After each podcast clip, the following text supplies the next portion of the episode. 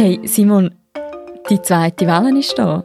Beziehungsweise ich glaube, wir sind schon mittendrin, oder? Ja, und ich habe das Gefühl, mir platzt nächstens der Kopf lauter Corona. Die Zahlen gehen durch die Decke, wir sind alle wieder viel mehr daheim. Wir wissen nicht, wie es wird. Auf allen Kanälen geht es nur noch ums Virus. Wieso genau machen wir jetzt auch noch einen Podcast zu dem Thema? Ich glaube genau, weil uns eben ab und zu einfach auch der Kopf platzt.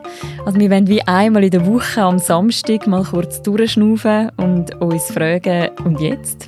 Also was ist genau die Woche passiert? Was wissen wir eigentlich aktuell? Aber auch, was bedeutet das alles für jeden Einzelnen, aber auch für die ganze Schweiz? Für das reden wir jede Woche mit einer Journalistin oder einem Journalist aus der Redaktion Tamedia über ein Thema, das sie oder ihn in dieser Woche besonders bewegt hat.